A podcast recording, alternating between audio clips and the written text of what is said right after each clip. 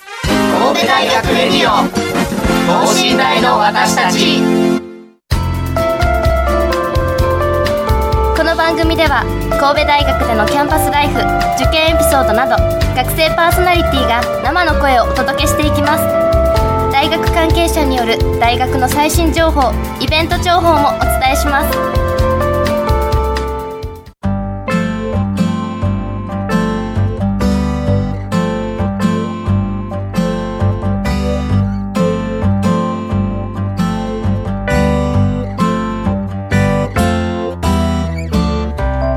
皆さんこんばんは発達科学部3年の大島敦樹ですそしてはい、こんばんは、えー神戸大学工学部4年生、えー学生広報チームの中村邦夫です。はい、えー今夜も神戸大学レディオ等身大の私たちよろしくお願いよしろましす。くお願いしますはい、えー早速ね始めていきたいと思いますけれども、はいえー先週前回はですね、えー神戸フィルムオフィスのお松下真理さんにお越しいただきまして、えー神戸大学で過去にロケが行われた作品の紹介ですとか、えー松下さんが見た神戸大学の魅力などを語っていただきました。はいあの大学外の社会人の方がゲストに来るというのが初めてだったので、うんもうむちゃくちゃ緊張した記憶が強いですねなるほどとにかく冷や汗むちゃくちゃかいてましたねはいまあそれ来週続きをお届けするのですが今週は少しテーマを変えて放送しますはい、この番組高校生の方も聞いてくれてると思うんですがあと1週間ほどで冬休みでしょうか特に高校3年生の方はあと1ヶ月でセンター試験この冬休みの過ごし方も大事になってきますよね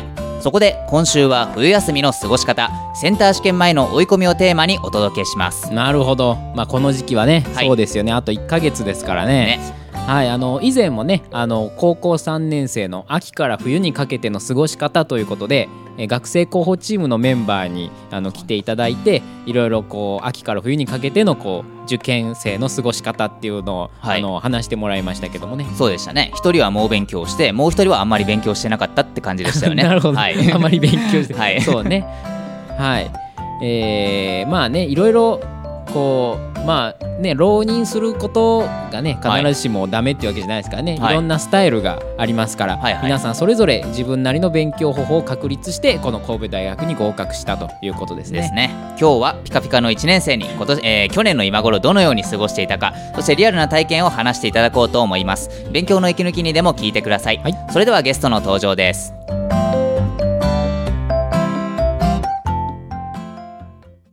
神戸大学レディオ等身大の私たち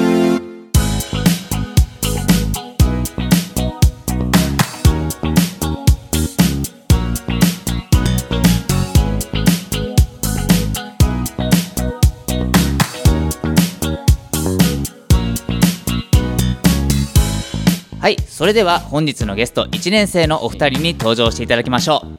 えー皆さんこんばんは理学部数学科1回生の磯部慎之介です、えー部活は神戸大学交響楽団に所属していますよろしくお願いいたおし願まいすしますお願いします。皆さんこんばんは同じく理学部数学科の1回生の三宅翔太と言います、えー部活は混声合唱団アポロンに所属していますよろしくお願いします、はい、はいよろしくお願いいたします。お二人とも、えっ、と、理学部数学科の一年生ということで、おはい、ーまあ、最初にちょっとだけ学部の方の紹介とかしていただければ。あそうね、はい、いえー同じ学科なんですけども、はいまあうんえーじゃあ簡単に紹介しますと、はいえー理学部は、えー主に数学と理科が学べるんですが、はい、えーもちろんそれ以外のことも学べますほう、ほうあまあじゃあえー、とこう数学をについて話すんですけど、はい、高校の時よりもずっと理論チックになります。ジョンチック、はい、はい、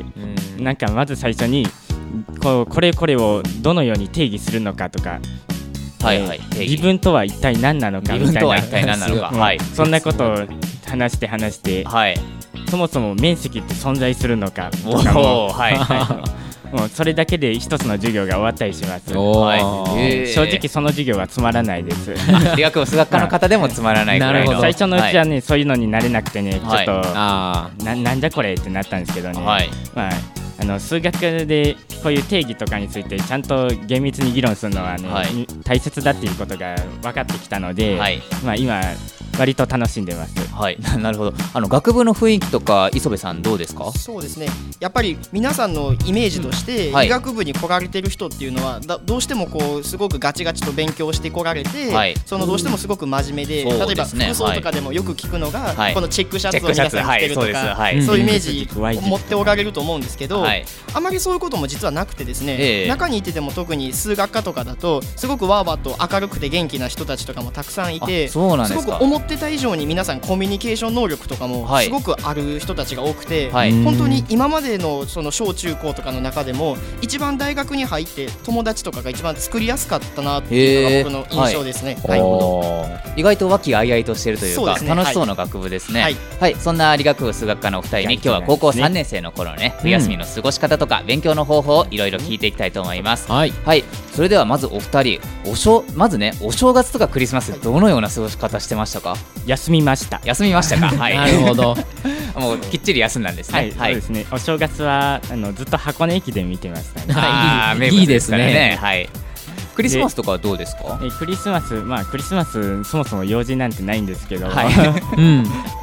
はい まああの家族みんなでケーキを食べたりとか、はいあ毎年やってるんですけども、ああそうやって、そうですね。クリスマスだからって言い訳して休んでましたね。ああなるほど休みはきっかり取ってたんですね、はいなるほどはいはい磯部さんどうですそうかですね、僕はやっぱりクリスマスとかは全然なく、えっと、大晦日まではすごく勉強してたんですが、はいうんどうしてもちょっ と大晦日頃になってきてちょっとちょっと一回休もうかなってはい思ったんですが、いそれでやっぱりちょっと正月の最初の三が日ぐらいはちょっとさすがに休みまあましたそね。うですようね、んはいはいああ真面目ですね。真面目です ね じゅ12月大晦日とかあれ、はいずっとえっ、とガキの使いとか見てました。ああ見てたんですねなるほどはいいやうちの妹もあれ見てましたけど、はいあの受験の頃は録画でセンター終わってから見るみたいなことをしてましたね。はい、いやすごい、まえーまあ、休みも大事ですからね。はいはい、それではあの英単語の覚え方とかそれこそお二人数学科ですけどあ数学の公式などとかなんか勉強方法でコツとかあればぜひじゃあ今これお聞きの高校生の方すごく参考になると思うのではいはい教えていただきたいんですまがあ、参考になるかわかんないですけいどえいええーはい英語の、えー僕、えっとターゲット1900っていうあはいメジャーなやつですあメねジャーなはいやつはい公文社さんの。あれ後ろになんか QR コードあるの知ってますかあーそうなんですかそれへーインストールして、えっとそれと連動したスマホアプリがあるんですね、はいうんうんでどんなアプリかっていうと,、えっとゲームゲームなんですねゲームはい面白そう、えー英単語が出てきてはい4つぐらい選択肢がある、はいはい、どの意味だという意味で、はいはいシンプル、えーまあ、単純に言うとゲーム形式で単語を覚えるアプリなんですね、はいおーで割となんだろうネットでつながっててなんかランキングとか出るみたいで、えー、それなん面か白そうだな、へーあ俺1850 位だとか なるほどはいはいはいまあ満点取れば1位になれるんであ自動的にね満点を目指して、なるほどでそれを毎日、はいあの夜ご飯食べた後、はい食後のゲームと言ってはいやってました、あーいやでもちゃんとね英単語を覚えられるっていうねためになりますからね、うんそれはそれで息抜きとしても勉強としてもすごく良さそうな勉ち強な方みに古法ですね文単語も、はい古文単語ですけど、えーゴルゴ315っていうはいはい知ってる人はいるんで、はい315はい、 315はい、っていうであれも連動したスマホゲームアプリがあって、はいうん同じ感じで単語をゲームで覚える感じなので、はいはあ古文もずっとほとんどそれで覚えましたね。はーい、へー結構565じゃなかったかなあ、っていう506、はいあ、そうだ。あ、ゴロゴロわかりゴますロゴロゴロゴロだはいえっと、あ、そうなるだ。ほど他の単語ちょっと混じりました。あそうだすいません510なあ何のことゴルゴ言ってるのかなと思うんですはいすいません。はいいや僕も使ってましたはいあれ面白いですよねはい懐かしい。はい、いや別にねあのあの会社からお金をもらってるとかそんなわけじゃないんですがあそんなはいないですあれはすごい覚えゴルでね覚えやすくて面白いですよねじゃあちなみに、えー、と磯部さん英単語とか公式ははいどんなように、そうですね高校僕はあの数学とか理科に関してなんですが、うんはいえっと高校2年生の時から担任に、えっとあることを勧められてましあるこてとはいそれも何かっていうとおその問題集であるとか、はい宿題とかテストとか、はいやっぱり数学とかになるとどうしても間違える問題っていうのはどうしても出てくると思うんですね。まあまあはいでそういう間違えた問題っていうのを貯めていくノートっていうのを作った方がいいよっていうふうにあー参考いただいはいて数学に関しては高校2年生の時からもうそれはセンターに限らずにずっと続けてまして。はいで高3に入って理科もそれを始めたんですけど、はいやっぱりそうしていくと自分の苦手っていうのが集まったノートっていうのはいはがいできてきて、はいそのいわゆるそのお金とかを払って参考書を買うんじゃなく、はい自分の弱点だけが詰まった参考書みはいたいなのをそうやって自分で作ることができて、はいそれは本当にすごくためになったなと思ってます。確かにはいそれすごく良さそうですねでまあ、英語とかに関してだと、はいその僕も単語帳とかはいろいろ読んでたんですけど、はいどうしてもその単語だけと単語と日本語の意味を1対1でってなると、はいどうしても覚えにくいなと思ってる人もたくさん多いと思っててですよねはいで僕もその中の一人だったので、はいそのセンターの過去問であるとか、はいそれこそこの信頼の過去問であるとか、はいはそういう中で、あまあ、分からないなとか知らないぞとか、はいあこれ見たけど覚えてないようなっていう単語を、はいその都度調べてその実際にどう使われてるのかっていう点で、はい合わせて覚えるように僕は心がけてました。あーなるほどすごくなんていうか几帳面と言いますか本当本当そうですよねはいはいいやかなり理想的な勉強法だとは思うんですがうんっていうかうんうん僕も多少やろうとしたことはあるんそですけうど言われてもできないですよねですよね、はい、もう面倒くさくてね、もうの、えー、なんでしょう、間違いノートみたいなの作ったんですけど、1、2ページぐらい埋ま ってね、もうそこから何も白ページとかね、うんそんなこと平気でありましたからね。あのお二人、高校の頃部活とかされてたんですかあそうですね、えっと、僕はですね今みな隣の三宅君が、えっとはい合唱なんですけどそれと同じように僕も高校の時は、はいえっと、コーラス部に所属していまして、コーラス部ただ人数が本当に少なくて、えっと、8人とかそれぐらいでしてあーではい僕は歌ではなくピアノをそこで弾かせていただいはてい、ました、ピアノですね。はいえっ、と、じゃあ、え三宅さんは陸上部です陸上部、おお、うん陸上部やってたんですか。おーはいうんでも、えっ、と、でも、さすがに、なんでしょうね、えっ、と、はい高三で引退とかですかね、お二人とも、そんな感じじゃないですか、そう高です校の部はいそ活うっでて。すねはい、基本8月の大会8月7月ぐらいの大会で引退なんですけど、はい、うんその大会に出るためには出るためには参加標準記録というのがありましあてーありますね。えー僕それを6月の記録会で突破できなかったんで、はいまあ、実質6月で引退になりました、あえその頃ちなみにまだ部活ややられた頃の勉強の両立とかのコツとかありましたか三宅さんはー。えーっとテスト期間前になると一週テスト1週間前になると、はい部活が停止するか、はい短くなるんでありがちですよね。はいはい。うんその期間に一気に追い込むタイプはでいし、た、ああ僕もそっちに近いかもしれないです。テスト前とかね、はい、かなり詰め込む方だったんで意外とそんな感じかもしれませんがあの一日どれくらい勉強されてましたそうですね僕だと大体部活がある時だと、はい多くて大体2時間から3時間ぐらいはいははい一応取るようにはしてましたね、はいで部活が終わってからでもあんまりそんなに変わることはなかったですけど、はいまあ、34時間ぐらいで、ええただその部活がなくなった分やっぱり体力的にも余裕とかが出てくるので、はいそのやっぱりコンスタントにその3時間なら3時間っていうのをしっかりコンスタントに途中でだらけたりすることなくっていうのを心がけてました、本当になんていうか理想的な勉強ですね。 す すごいですよね、はい、すごいですね。三宅さんちなみにどうですかえー一日えー部活がある日は、はい。えー30分もしてなかったと思おーっとはい30いやというか、はい。僕はて教科書を見つめてる見つめる見つめる。はい。つまり教科書を眺めて、はいあこんなことしたんだなぐらいを思い出すぐらいで、おーノートには取ってなかったですね。へえ。けど多分それだはいけでも、多分思い出すだけでも、はいああ今日勉強したなっていう のをじ授業でこんなことやったなっていうのを思い出すだけでも、はいあの効果はあると思います。ああ確かにね、はいうん実に羨ましい勉強元法気でがすでね。きは元い気が出た時に一気にやりましたね。なるほどあーはい。あのちなみにこの時期あ、えっ、と、えっ、とまあ休憩正月とクリスマスは休憩したみたいに言ってましたが、センター試験さすがにセンター試験の勉強ですかねもうこの時期は、二次試験とかでした。まあ僕に関しては、えっと、12月に入ってからでちょうどセンターばっかりになったっていう感じで、はいまあ、11月ぐらいまではでも結構2時とかはいの方が比重高めでやってましたね。はい。もうその頃から神戸大学の二次試験ですかねそう。ですあでもまだちょっと正直他にも迷ってたとこはいろはがいいろいろあったので、あまり過去問というよりかは、はいその問題集であるとか、はい学校の先生から配られた問題とか、はいそういうことを基本やってました。なるほど。はい三宅さんいかがですか。えー冬休みはほとんどセンターの過去問で、はいまあ、あの英語とあ英語でない、えー数学と理科はあの比重が軽かったんで、はい全然勉強せずに 国語、はい。えー地理、えー英語ばはいっかりやってました文系の方ですはねない、まるあ、ほどそっちの方がセンター試験でね、そう配です点高いですからね、うんうんまあ、さっき、えー、と楽しい出来事とかいろいろ言ってましたが、あの辛いこととかあったっといいますか辛いことがあったらどのように乗り越えてましたかねやっぱり受験期って辛いじゃないですか。僕はいうんうん僕はあのセンター国語が苦手だったんですよ、はいまあそもそも国語が苦手だったんですけどわかりますよはいまあそれで必死に勉強したんですけど、はいなんかよっしゃいけたと思ったらなんか200点中50点とかそんなん ではい、なんかねその時は心折れそうになりましたね折れます、俺は折れますね、確かに。どどどうやって乗り越えました、そんななんか感じ周りの友達とかに、あ俺ダメだったよって言ったら、はいいや私もダメだったよこんなんだからとか言って、 はいなんかダメな模試の結果を見せ合いとかして、はい、なるほ どな慰め合う みんなあはいみんなダメなんだな、はいみんなダメなんだなある種割り切りと言いますか、はあはい、はああはあ そんなんで乗り切りましたねなるほど受験は団体戦ってこういうことなんだなあとーうまいこと言いますね、うん確かに。え磯部さんはどうですかそうですね僕もあの三宅君と同じで国語とかの文系科目がとても苦手でして、はい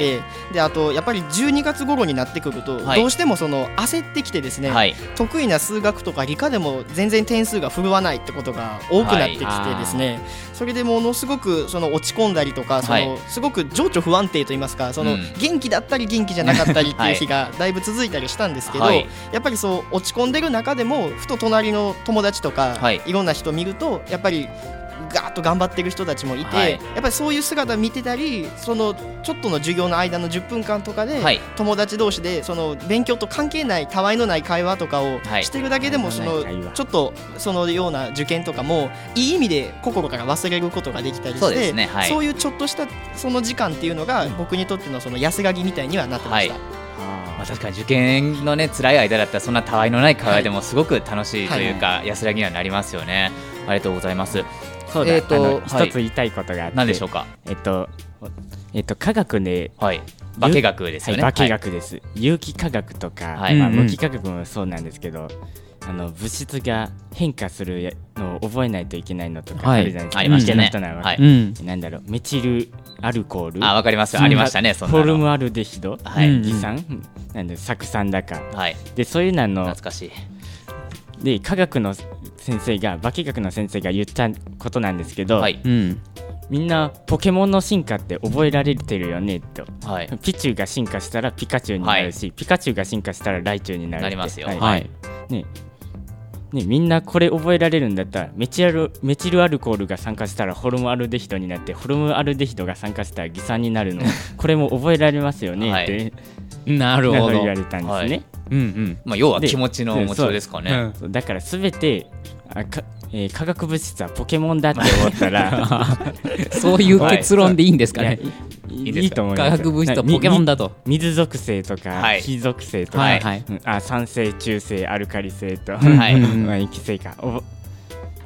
ね覚えられるしそうですね。もうこじつけでも何でも覚えたもん勝ちですからあね。ー楽しんで覚えるってはねい大事かもしれないですはいねそうですねうんじゃあ今度志望校選びの話にちょっと移りたいんですが、先ほど磯部さんもえっと11月ぐらいまではまだ迷ってるみたいにおっしゃってましたが、えっと志望校選びどのように選んだか、えっと神戸大学を志望した理由などお聞かせいただければと思います。えー、とやっぱり僕なんですけどやっぱりずっと数学がどうしても国,、で国公立大学でやっぱりお金もないので、はいどうしてもやっぱ元り、音大志望だはっけい、国公立で、はい、行きたいなと思ってまして、はいでやっぱりその京阪であとやっぱり家から通い入るのであれば、その方がいいなっていうのがあったので、はいそうなるとやっぱり京阪神の中でもどうしても限られてくるんですね僕、あーえっなるほとど京都出身なので、はいやっぱりそうなってくるとそこから通えるところってなるとやっぱり数箇所に限られてきてたんですけど、はいその決定的に決め手になったのが、はい僕の担任の先生で、他人のはいはい僕の担任の先生が、えっと、古典の先生だったんですがおうその先生がとてもあのいろんなことが何でもかんでもできる先生あで。すごい。本当に最初は逆に嫉妬してたぐらいなんですけど、はい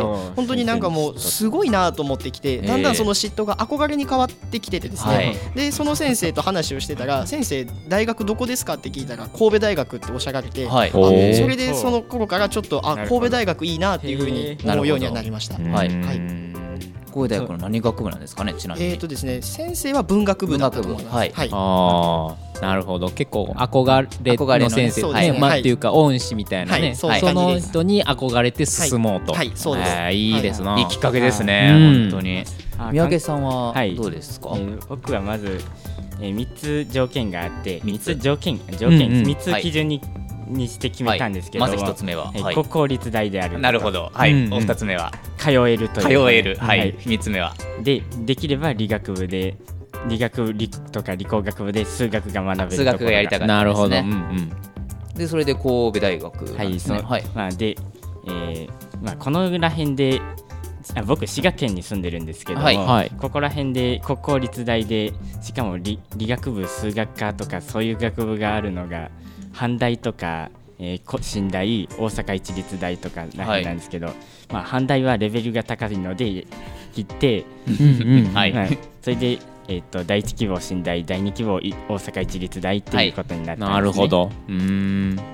まあすごく現実的と言いますかまあ、あの実は、はあの寝台遠くてあの前期はままでは通ったんですけど、はいもう今下宿してます。あ下宿そ 通うねえなかったんですうんまあね。下宿楽しいですよね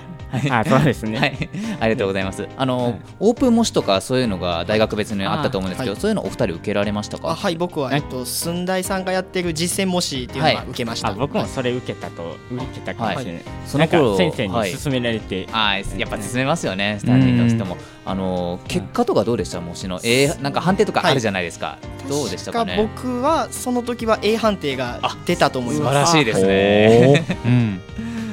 ちなえ三宅さんはどんな感じでしたかね C ぐらいあだったかなー C が C だったんですね C だったのねはい、まあでも C ぐらいだったらいきますよねそうですやっぱり C の方がはいはいまあそれはよ確かにそんなそんな判定出たらそれは神戸大学受けようかってもなりますよね、はい羨ましいな僕いい判定とかだったんですけど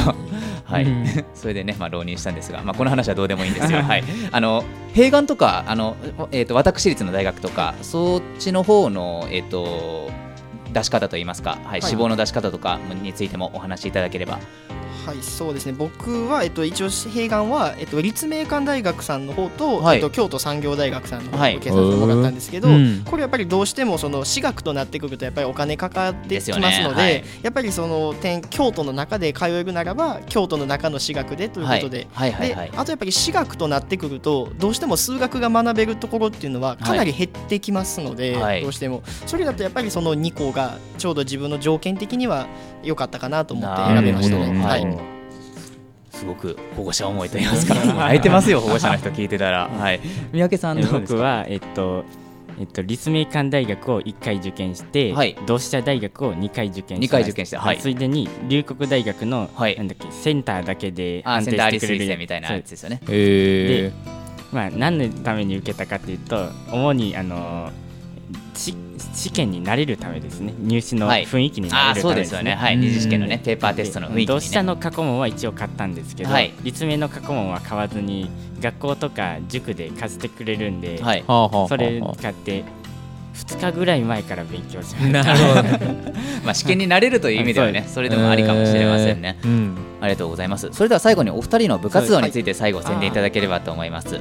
はい、じゃあまず公共楽団館のね磯部さんからはいどうぞですね。はい、えっ、と僕ら交響楽団はですね、えっ、と昨年100周年を迎えることを100周年いただきましおてー、おめでたいではい今年からはですね、そのあた新たに101年目ということでですね、新たな100年を積み重ねていく気持ちで毎日頑張っております。はいえーそれでですね、えー、と近いんですが、えー、12月の23日の金曜日、はいえー祝日にですね、えー私たち神戸大学交響楽団は、えー、66回の定期演奏会をさせていただきます、はいえー場所はですね兵庫県立芸術文化センターの大ホール、はいで、えー、と5時15分会場の6時開演で、えー行わせていただきます、はいえー、とチケットも、えー発売しておりますのでもし、えー、と皆さんちょっと心のね息抜きとかに聞きに来ようかなとか、えー、と神戸大学に入ってちょっと交響楽団とか考えてるんだよっていう人たちはもしよければですねぜひ聞きに来ていただければなと思います、えー心を込めて演奏しますのでぜひお越しくださいよろしくお願いします、はい、今日16日の金曜日なんで1週間後ですね。あそうですねはい、来週ですね、来週ですね。ぜひぜひよろしくお願いいたします。うんそれでは、えー、と三宅さんの方もお願いします。はいえー、磯部さんの交響楽団は、えー、1週間後にあるんですが、はいえー私たち神戸大学混声合唱団アポロンの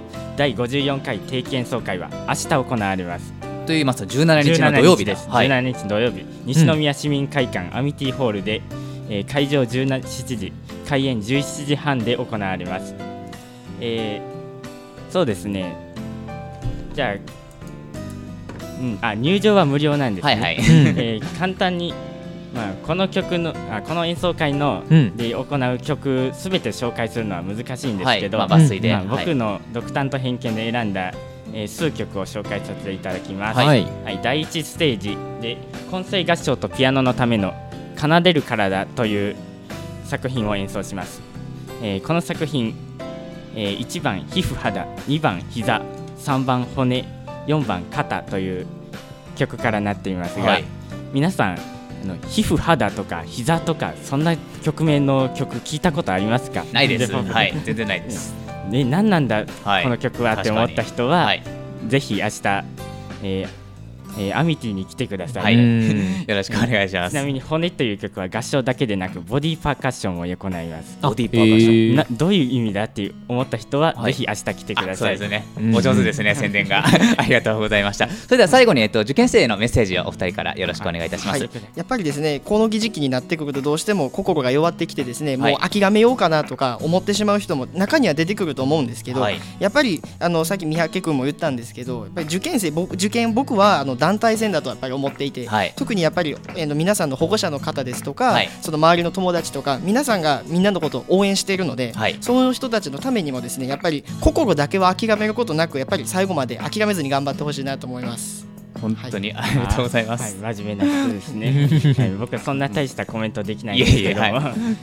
えーと僕が思うにあの本当に大切なことはどんどんなふうに頑張るかじゃなくてどんなふうに休むかだと思うんですね成功する人ほうがほうあ休む。はい。で、うんまあ、無理のないように頑張ってくださいっていうのが人僕の一番言いたいこ言いとたいでこすと。ね。はい。なるほど、うんうん、このこの時期なんかはね結構あの寒くなるとはい。ね、こう体調なんかも崩しやすくなりますし、はい結局ねこう無理をしたことがたたるというか、はいそういうのもありますからね。ありますねまあうんちょっと自分はあんまり勉強できてないからもっと勉強しなきゃって思う悩んでる人も多いと思うんですけど、まあまあまあ、うんはい。まあけど勉強しなきゃって思っても全然勉強量増やせない人もいると思うんですけど、はいそういう人はそのまま今のままの勉強量でいいんじゃないかなって思うんですよお無ー理やり増やしてもその分集中力が下がるだけなんで、はいそうね、うん、もうなんなんていうかルーティンできできてますからね、もうこ今更変えたところでね、確かになんか、なんなんて言うんでしょうね、崩れそうなんて、ですそう倒れになっちゃいますからうね。んまあ、僕あの学校であの1日どれくらい勉強しましたかみたいなはい聞く時はちょっと増してますけどもあ マシマシで、はい。うん まあまあ、要は気持ちの持ちようですからね。はい。どう楽もにすればいいとはい。思いますよ、はいこのこの時期だからこそ言いますけど、はい。今日はお二人ともありがとうございました。ありがとうございまあしたりがとうございました。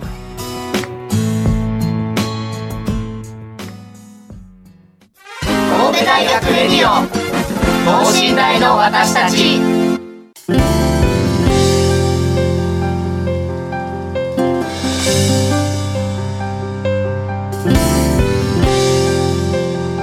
はい、いやエンディングのお時間なんですがいやーもう今日のトークで思ったのは受験は団体戦なんだっていうことを再認識しましたね、うんどうですか中村さんそうですね、あのまあ、前回はね、あのー文系の、ね、方もはいいたのでそういう話も聞きましたし今日はね、はいこもううバリバリ理学部です理系の、ねはい理系で学部数学科ですからねでしたけども、はいやっぱりこう、ね、これからセンター試験に向かっていく中でやっぱはいり文系科目もこなしていかないといけないっていう中で、はいこうどういうふうにねスケジュールこう立ててやっていくかっていうのはこうちょっといろいろ参考になった部分もね、はいあったんじゃないかなっていうそうふうですにね思います。特にリスナーのね受験生の方々はうん、とても参考になったと思いますねはい、はい、まあえっと辛い時期かとは思いますが、はい、えー、12月26 16ですね。あと1ヶ月うんでセンター試験、そしてまた1ヶ月で二次試験と、そうですもう追い込みですからね。いよいよですねいよいよですね。はい、まあぜひ、えーまあ僕も息抜きでねラジオとか聞いてたんですが、うんまあたまには息抜きも大事だとお二人もそうそうはいおっしゃってたんで、う